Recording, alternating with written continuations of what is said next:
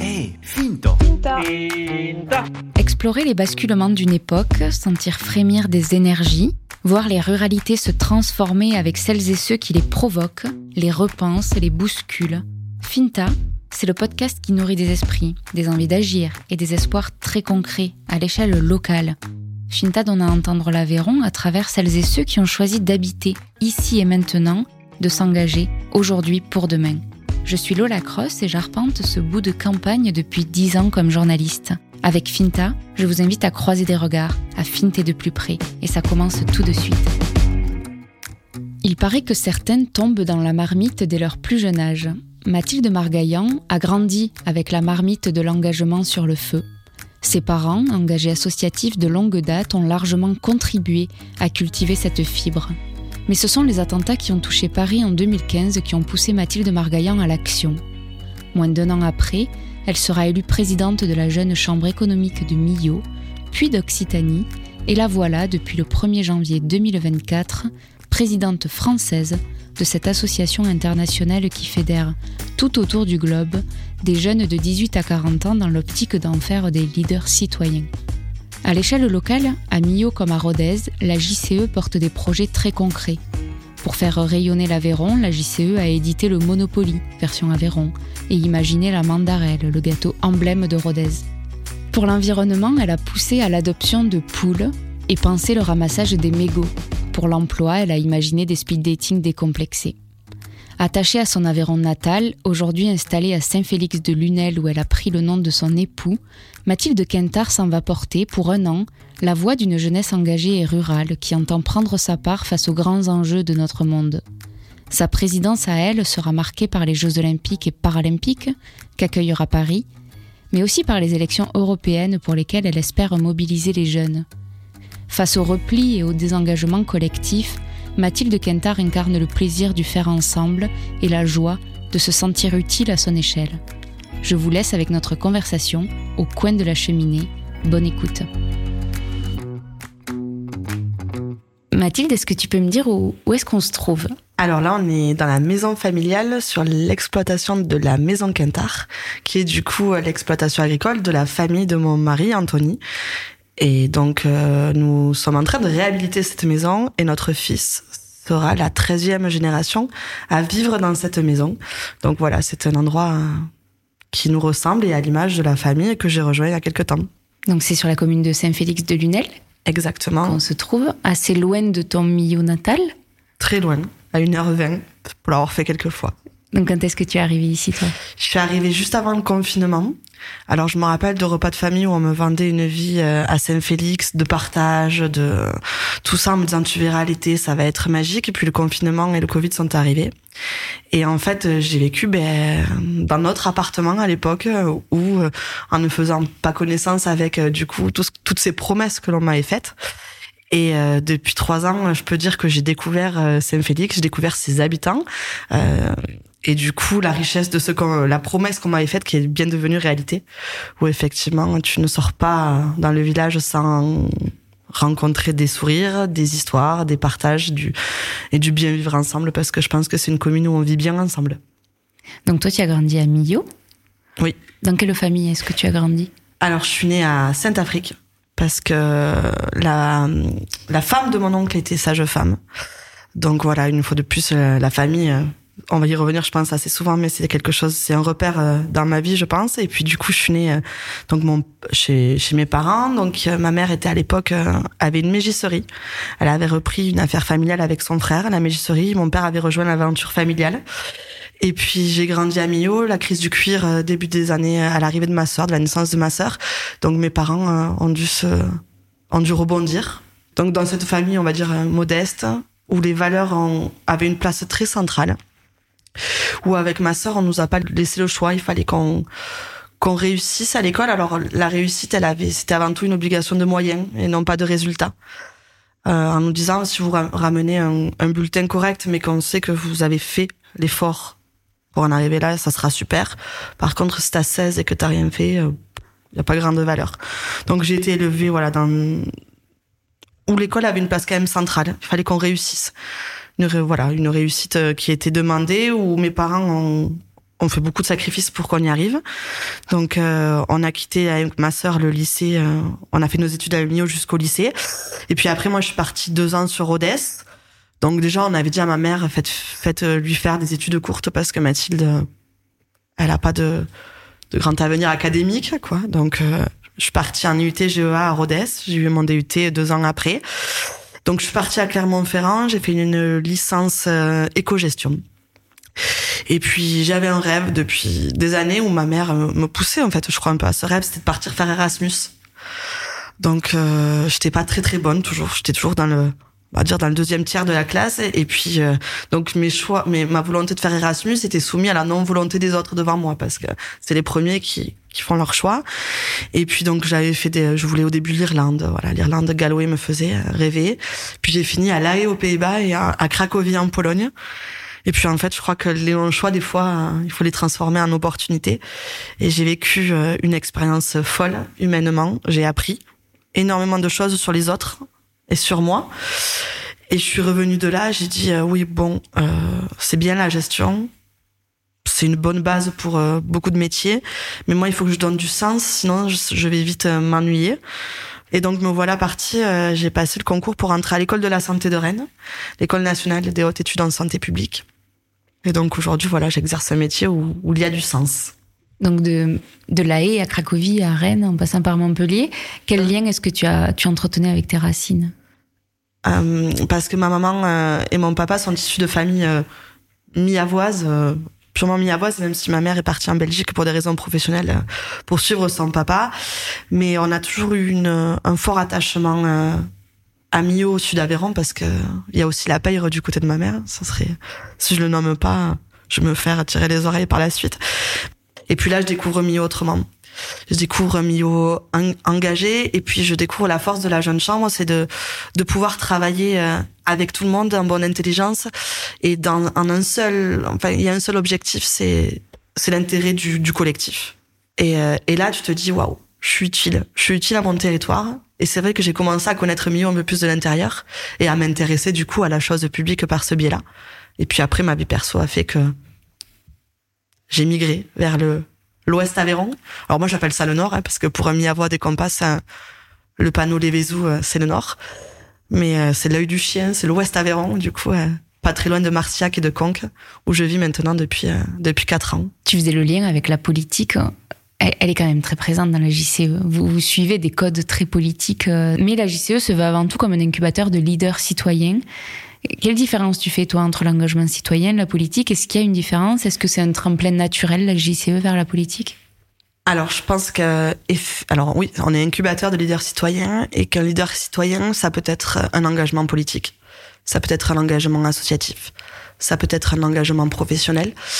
Euh, moi, ce jour, autour de moi, il y a j'ai plutôt de, belles de bels exemples d'entrepreneuriat euh, autour de moi par des gens avec qui je partage j'ai partagé mon engagement à la JCE euh, aussi j'ai des, des exemples d'engagement politique mais c'est peut-être à la marge. Après je pense qu'on a besoin des politiques à la jeune chambre parce qu'on a besoin d'eux pour trouver de la légitimité dans nos projets. On a besoin d'eux pour euh, pour aussi asseoir euh, certaines demandes que l'on peut avoir, euh, des, des, demandes de financement pour voilà hein, pour financer nos initiatives. Et puis on montre que qu'en fait les politiques ont aussi besoin de la société civile et d'une jeunesse. Et moi je suis convaincue d'une chose, c'est qu'aujourd'hui l'avenir il se fera pas sans l'adhésion et la contribution de la jeunesse à, ces choix-là. Donc je pense que si on peut porter la voix de la jeunesse en tant que que membre de la jeune chambre économique, euh, on a gagné, voilà, on, a fait un premier pas. Après que ça soit un tremplin, je pense qu'effectivement la jeune chambre permet de s'intéresser à la chose publique. Ça c'est sûr, de mieux le comprendre surtout.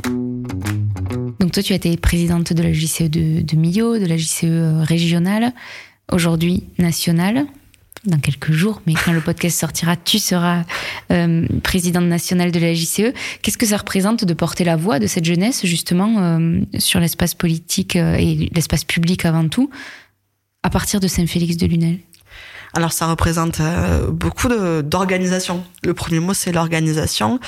Euh, c'est vrai que on en parlait, on en rigole euh, avec ceux qui m'ont qui, qui mes prédécesseurs, hein, qui m'ont précédé, c'est de, de, dire c'est sûr que toi quand tu fais euh, Saint-Félix euh, Saint-Félix Paris, c'est pas moi quand je fais Nantes ou quand je fais Courbevoie Paris, hein, parce que Julien faisait Courbevoie Paris, il prenait le, le, métro pour se rendre au siège de la jeune chambre économique française. Moi, ça va demander de l'organisation. Ben, là, typiquement, on a déjà programmé le rendez-vous avec la ministre, euh, du coup, euh, qui, qui, va me recevoir en février parce que c'est ma semaine de vacances euh, à mon boulot et que je suis aussi, euh, je ne suis que bénévole à la jeune chambre et que du coup, il faut que j'organise tout ça. Mais après, euh, je suis souvent la dernière rentrée hein, de nos déplacements JCE. je suis la dernière rentrée. Pourtant, je dois être celle qui a besoin le plus de sommeil.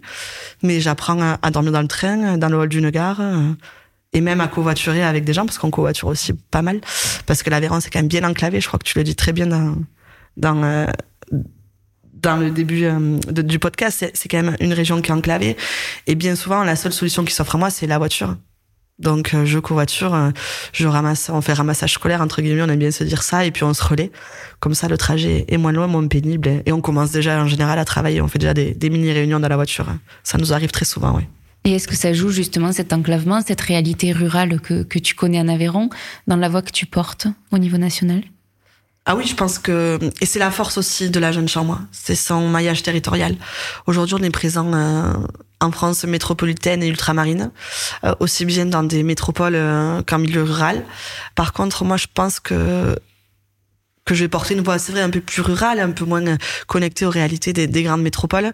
Mais je porterai surtout la voix d'un territoire qui s'est travaillé ensemble une fois de plus. Et je pense que ceux qui ont pu assister à ma cérémonie de passation euh, le 2 décembre dernier ont tous été unanimes sur ça en disant waouh, en fait, la jeune chambre économique de Millau de Rhodes, elle vit dans son écosystème, elle gravite avec son écosystème, elle compte pour son écosystème. Donc si je peux porter ça, euh, c'est vrai que peut-être je suis plus à l'aise à parler d'agriculture que de parler de, de transport en commun.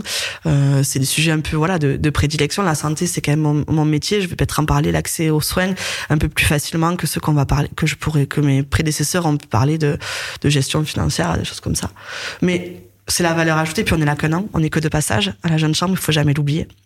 Donc, euh, je sais que celui qui me succédera ou celle qui me succédera, du coup, euh, saura amener euh, son nouveau, euh, sa nouvelle touche avec son territoire, parce que la notion de territoire est très très forte à la jeune chambre. On parle de, tu, le disais avec la jeunesse, d'une crise de l'engagement, d'une crise du collectif, d'un repli sur soi. Euh, est-ce que tu le ressens ça? Et est-ce que tu as aussi envie, avec ton engagement, de dire que ce n'est pas la réalité et que des, de la fibre d'engagement, il en existe un peu en chacun de nous? Ou, euh, ou tu te dis qu'il vaut mieux compter sur les énergies déjà, déjà engagées pour, euh, pour faire avancer les sujets? Alors effectivement, nous, la jeune chambre, on le voit, cette crise du bénévolat, elle est présente. Il y a, alors nous, on maintient nos effectifs. Malgré le Covid, on a maintenu nos effectifs. On est des seules grosses assauts comme ça nationales à avoir pu préserver nos effectifs. Cependant, euh, on le voit parce que moi, les gens avec qui euh, je peux partager des moments dans ma vie perso me demandent mais t'es payé pour tout ce que tu fais? Alors je dis euh, bah non, mais en fait je gagne tellement euh, autrement, hein. les opportunités qui me sont offertes, je grandis. En fait, euh, je, l'ai toujours dit, j'aurais jamais prétendu, enfin, postulé au poste que j'ai actuellement si j'avais pas été à la jeune chambre. J'arrivais, j'avais 27 ans, pas d'expérience. J'aurais jamais pu, tout simplement. Donc, la, jeune chambre m'a énormément apporté. Après, moi, je crois en l'effet euh, du colibri. Donc, si déjà chacun, on, on arrive à agir à, à notre à notre échelle ce serait une bonne chose. Mais j'ai envie qu'on soit plus j'ai envie qu'on soit plus parce que j'ai envie qu'il y ait plus de de jeunes Aveyronais qui puissent se dire euh, j'ai vécu l'expérience bénévole à la jeune chambre économique française. J'en ressors grandi. Tu parles beaucoup des valeurs. C'est quoi les valeurs de la JCE les valeurs c'est euh, on a on a un credo à la jeune chambre. Donc euh, on parle de valeurs qui sont on parle de loi de décisions qui doivent s'appuyer sur la loi et non sur l'arbitraire on va parler que la personne humaine est la plus précieuse des richesses, que la fraternité humaine transcende la souveraineté des nations, que la liberté des individus euh, assure mieux la justice économique. Donc voilà, c'est des notions de, de respect, d'altruisme, de, d'interconnaissance avec des différences. De, quand on prend une décision à la jeune chambre, on a une procédure parlementaire. C'est-à-dire qu'on vient donner de la valeur à la décision et qu'une fois que cette décision est prise, on ne reviendra pas dessus On a un mode de gouvernance annuel qui permet aussi à chacun de prendre sa place, à des idées différentes de se, de se succéder. Et en fait, euh, avoir que et à garantir tout de, tout de même une certaine durabilité euh, dans le fonctionnement d'une asso euh, qui est managée par des jeunes de façon annuelle. On pourrait se dire waouh, tous les ans ça doit être un sacré chamboulement, mais non, on a toute cette force derrière cette histoire. Donc oui, les valeurs sont fortes à la jeune chambre, et donc on a ce credo qui nous les répète, euh, ce credo que l'on que l'on lit à chaque réunion. Alors je peux vous dire que la première fois quand on entend 1000, 2000 personnes au congrès mondial, 2000 personnes lire à voix haute ce, credo, ça chamboule. Ça chamboule et on se dit, euh, waouh, mon, voisin qui, qui, qui vient d'Estonie ou ma voisine qui est japonaise, en fait, elle croit en les mêmes valeurs que moi. Elle a le même idéal. Déjà, le monde va peut que bien fonctionner quand on se retrouve. Voilà. Donc, c'est très important, les valeurs à la jeune chambre. Il y a une réflexion qui me vient. Alors, je ne sais pas comment ça va accoucher sur une question, mais c'est assez intéressant de, t'entendre parler, de voir euh, euh, toutes les notions de liberté dont tu parles, cette fibre-là, toi, d'aller de l'avant, euh, d'entreprendre, de de foncer. Je sais pas si, tu te définis comme ça, mais en, tout cas, ouais, d'aller de l'avant. Et à la fois, là, en épousant un agriculteur, tu t'ancres sur une terre euh, euh, très profondément. Tu t'inscris aussi dans une lignée familiale dont tu parlais. Est-ce que ça va ensemble, ces, deux composantes-là, cette envie de, liberté, d'international, de, mixité sociale et à la fois la, vie euh, d'une exploitation familiale? Alors, je suis. C'est très drôle cette question parce qu'en fait, je me la suis posée au tout début, en fait, euh, de ma rencontre avec Anthony en disant euh, est-ce que l'agriculture. Moi, la vision en plus à l'époque que j'avais, donc moi, je viens pas d'une famille. J'avais aucune sensibilité agricole, à part le bien manger et la valorisation du bien manger, ça, ça on s'y retrouvait assez facilement. Euh, mais en fait, je suis arrivée chez les Kentars. Et je pense que ça, ça a du sens. Je suis arrivée chez une, dans une famille euh, de personnes ultra engagées, engagées pour des valeurs, engagées pour un territoire, engagées pour un métier. Et en fait, aujourd'hui, euh, ils me permettent tout cela. Euh, Anthony, il a cette, cette capacité à, à être très ancré dans son quotidien dans sa réalité, dans son métier, m'avoir une volonté de d'ouverture sur le sur le monde. Et je pense que si je prends cet engagement au 1er janvier, c'est parce que ça a été le premier à croire que j'étais en capacité de le faire et qui me donne les moyens au quotidien pour m'organiser. Parce que des fois on me dit ah, comment tu fais trois journées en une? Oui, euh, j'ai ma journée de salariat, j'ai ma journée de maman parce que j'arrive avec un mari euh, qui est agriculteur, donc il ne maîtrise pas ses heures de faim. Ça, c'est, j'ai appris ça aussi, la patience, et, parce que moi, l'heure, c'est l'heure. Et là, j'ai appris avec Anthony que des fois, ben, quand une vache velle, quand un poulailler est inondé, ben, il faut, il faut agir. Euh, et, après ma, troisième journée de, on va dire, de, de membre JCE, mais tout ça, c'est permis parce que les valeurs que j'ai, je les partage avec lui, je les partage avec eux, parce que quand même mon beau-père, euh, elle adore dire qu'il faut se méfier de tout dans la vie, du, du, attends, des, du feu, de l'eau, du feu et des gens de Mio. Donc quand je suis arrivée là, euh, on m'attendait, au retour. Mais en fait, j'ai trouvé une famille qui m'accueille les bras ouverts, avec des valeurs essentielles. La, la notion euh, de l'engagement chez eux est très importante, comme elle était chez mes parents, comme elle l'est toujours chez mes parents d'ailleurs. Voilà. Donc, euh, on peut être ancré euh, et vivre à Saint-Félix-des-Lunel, avoir une, une vision euh, et des envies peut-être un peu plus internationales. Aujourd'hui, rien n'est impossible, ouais. Rien n'est impossible. Parce que on, a une phrase qu'on aime bien se dire avec Anthony, c'est rien n'est impossible à qui rêve, ose, travaille et n'abandonne jamais. Donc c'est sûr, je vais sûrement moins dormir que mon homologue qui vit à Paris. Mais je, serais, je serais très fière de revenir en Aveyron et, et dans mon pays, en fait. Voilà. Anthony Kenter, qu'on connaît aussi pour son engagement euh, chez les jeunes agriculteurs, euh, dont il a été le président à Véronée. Peut-être au moment où tu étais présidente de la JCE Amio, d'ailleurs. C'est comme ça qu'on s'est connus. C'est comme ça que vous êtes connus. bon, il y avait un passif. Euh, parmi tes modèles d'engagement, Mathilde, il y a ta maman quand même qui a beaucoup compté. Est-ce qu'il y en a d'autres, des modèles autour de toi? Alors, j'ai été élevée moi, ma mère, elle m'a, alors oui, c'est sûr, elle est mon repère, mais je pense qu'elle est mon repère, elle n'aurait pas pu être celle qu'elle est sans mon père. Donc ça c'est important parce que il a aussi lui aussi rendu possible euh, tous les types d'engagement que ma mère a pu avoir. Et ma mère, alors, euh, moi j'ai été élevée euh, avec des Simone Veil, avec voilà des modèles féministes que ma mère lui était chère hein, parce qu'elle a vraiment vécu à cette époque-là. Donc j'étais élevée dans ces valeurs-là. En plus on était deux filles. Hein. Donc voilà, il fallait qu'on montre que, les filles étaient capables. Et puis mon père a toujours dit moi je, crois en mes filles. Donc je pense que derrière l'engagement et, les modèles d'engagement, il y a des, des modèles d'engagement qu'on ne voit pas, mais qui sont tout aussi essentiels. Euh, moi, il y a ma grand-mère, ma grand-mère qui me regardait et qui me disait, tu sais Mathilde, je te souhaite qu'une chose dans ta vie, c'est d'être indépendante. Et pour être indépendante, il faut avoir un métier, parce qu'il faut gagner de l'argent. Donc ça a commencé très tôt, ces valeurs de... Là, j'ai des modèles, c'est comme ça. Et puis moi, j'ai un environnement familial et un équilibre familial qui me permet aujourd'hui, qui est mon modèle d'engagement à moi. Parce que je pense que tous les modèles ne sont pas transposables et que moi, euh, on est neuf cousins et cousines. Neuf cousins germains. On a tous des vies professionnelles, je pense, euh, très engagées dans des domaines euh, complètement différents. Ma cousine, elle est comédienne.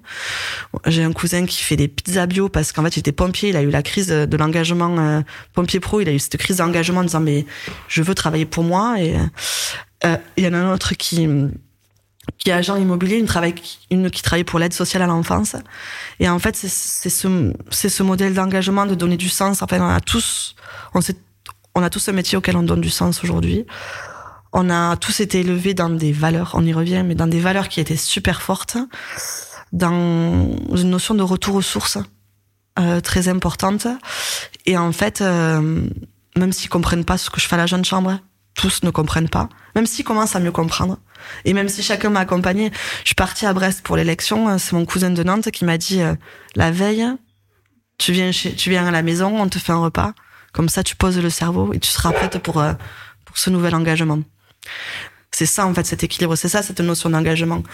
Et notamment cette notion où chacun a son truc à faire en fait. Il faut que chacun soit acteur de sa vie. Et c'est aujourd'hui la notion d'engagement que j'espère pouvoir reproduire et transmettre à Léon en disant c'est sûr il y a des gens qui me font rêver il y a des notions d'engagement qui me font rêver les gens qui ont été à ma place hein, juste avant hein. moi j'avais j'avais un modèle Sophie Marot-Rémy présidente nationale 2018 quand j'étais à l'époque euh, présidente locale elle était maman euh, elle avait déjà une vie professionnelle super prenante et moi je me rappelle je la regardais elle était sur scène je la regardais je me disais mais comment elle fait? Superwoman quoi elle prend la parole comme euh, comme je n'ai jamais, euh, même dans, ma, dans mon parcours pro, je n'avais jamais entendu de personne prendre la parole comme elle. Elle avait à l'époque que 35 ans. C'est des, voilà, des, notions d'engagement réel, concret. Et aujourd'hui, je me dis, euh, j'espère que je serai du coup source et modèle d'engagement pour certains, et notamment pour Léon, que je lui apprendrai que, que mon absence, parce qu'il tolère quand même beaucoup d'absence, que mon absence, et eh ben voilà, elle est, elle est faite pour euh, donner du sens et que lui l'an prochain l'an prochain non peut-être pas l'an prochain hein, il a que trois ans et demi il faut lui laisser du temps mais qu'un jour il puisse se dire moi aussi je vais être acteur de ma vie je vais donner du sens et je vais être comme mon papa et ma maman quoi je crois que ça ce sera le bon modèle hein. on aura réussi un des un des défis Mathilde, je t'amène tout doucement vers la dernière question du podcast que tu connais par cœur, que tu as répété au repas de Noël avec toute ta famille. J'espère quand même qu'elle t'a inspiré. en quoi est-ce que tu crois? Alors moi, je crois en la capacité à chacun de faire euh, ce qu'il doit faire pour, pour euh, arranger le, le mieux vivre ensemble. Mais pour ça, il faut de l'éducation. Donc je pense que je crois avant tout à l'éducation parce que pour moi, c'est l'arme la plus puissante au monde pour changer le monde. Alors l'éducation, c'est pas que l'école, c'est pas que les études supérieures. L'éducation, c'est les rencontres, c'est le partage. L'éducation, c'est l'engagement bénévole. L'éducation, c'est aussi l'engagement professionnel. Donc voilà, je crois avant tout à l'éducation pour que chacun puisse être acteur, en fait, de sa vie. Voilà. Et je remercie vraiment le débrief euh, de l'apéro de Noël euh, avec euh, ma sœur, mon papa, ma maman et Anthony, parce que au début je ne savais pas, on savait que tu allais me poser cette question et je ne savais pas quoi répondre à cette question. Donc là tout est plus clair. Oui. C'est une histoire d'équipe une fois de plus. Mais quitte à me faire l'avocat du diable, les, valeurs de la JCE, on est tous d'accord. genre, c'est un idéal qu'on peut que poursuivre. Mais est-ce que toi, tu es optimiste? Est-ce que.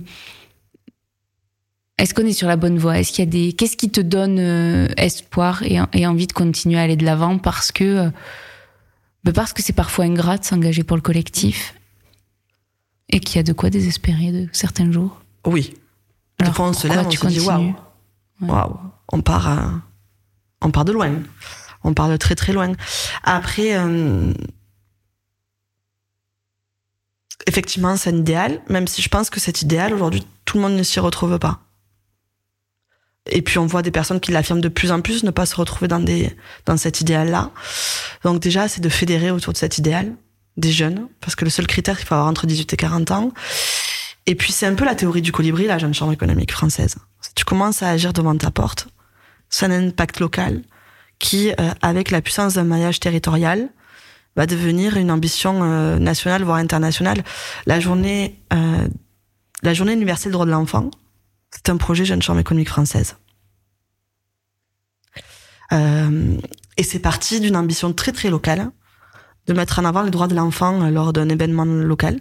Et puis en fait, ça a été porté par la Jeune Chambre économique française et puis après, ça a été discuté à l'ONU. Et c'est comme ça que cette journée. Donc moi, je crois en ça, en des exemples très concrets. Alors ça change pas la face du monde un jour, mais ça permet de préserver des valeurs. Et puis la théorie du colibri, ouais, chacun a un petit truc à faire et les petits trucs cumulés, ça fait des grandes choses.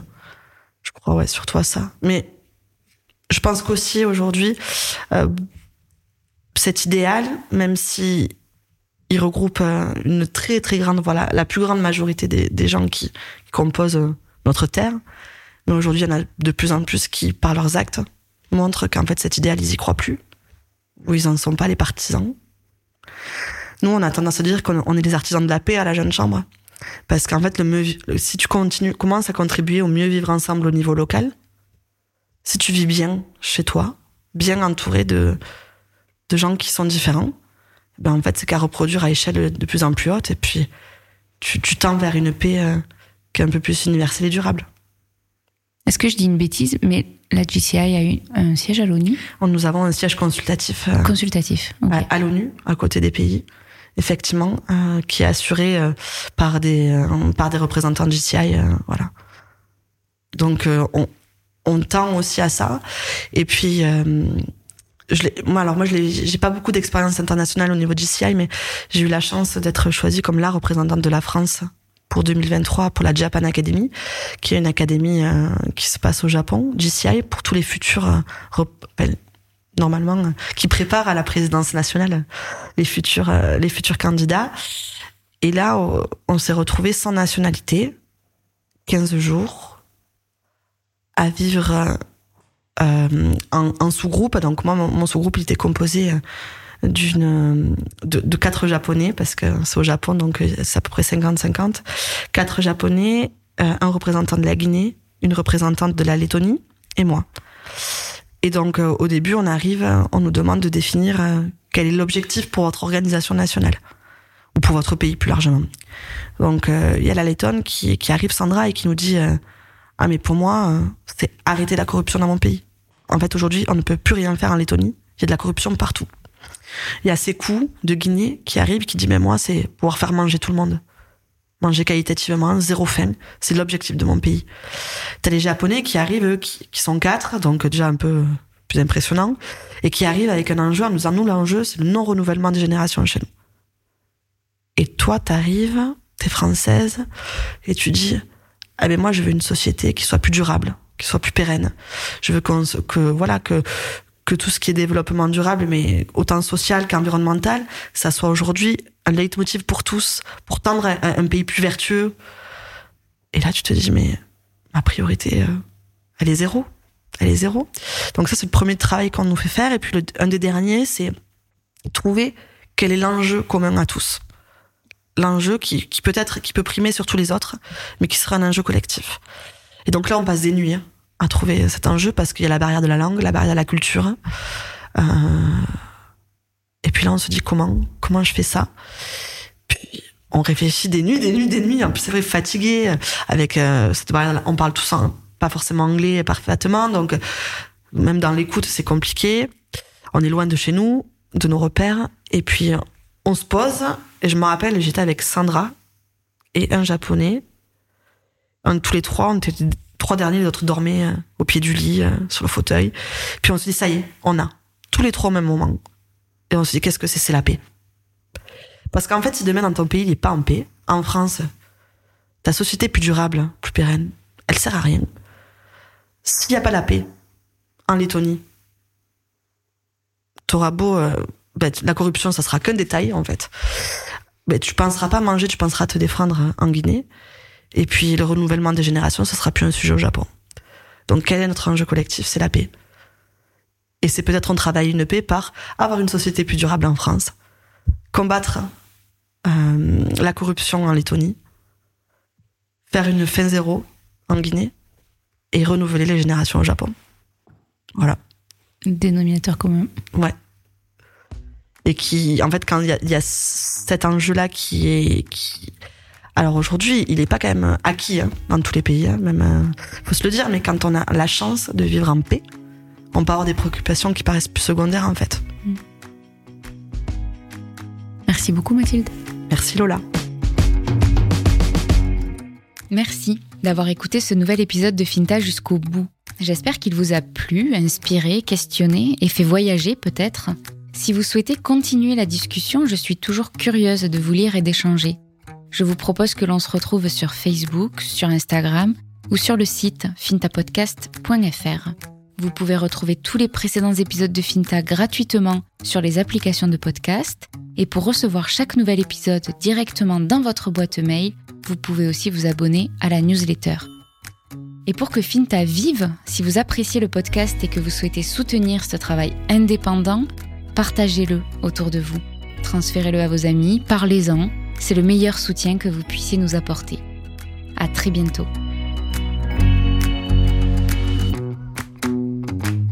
Non, parfait. Je suis désolée pour le bruit du chien. C'est pas grave, ça fait l'ambiance. J'ai toujours un chien, un chat, quelqu'un qui s'invite, c'est très bien. Tu, tu diras Seriga, régal. capitale de la Lettonie, capitale de la prostitution. Non, c'est pas pour ça qu'on l'a appelé comme ça. C'est que c'est ce moment-là.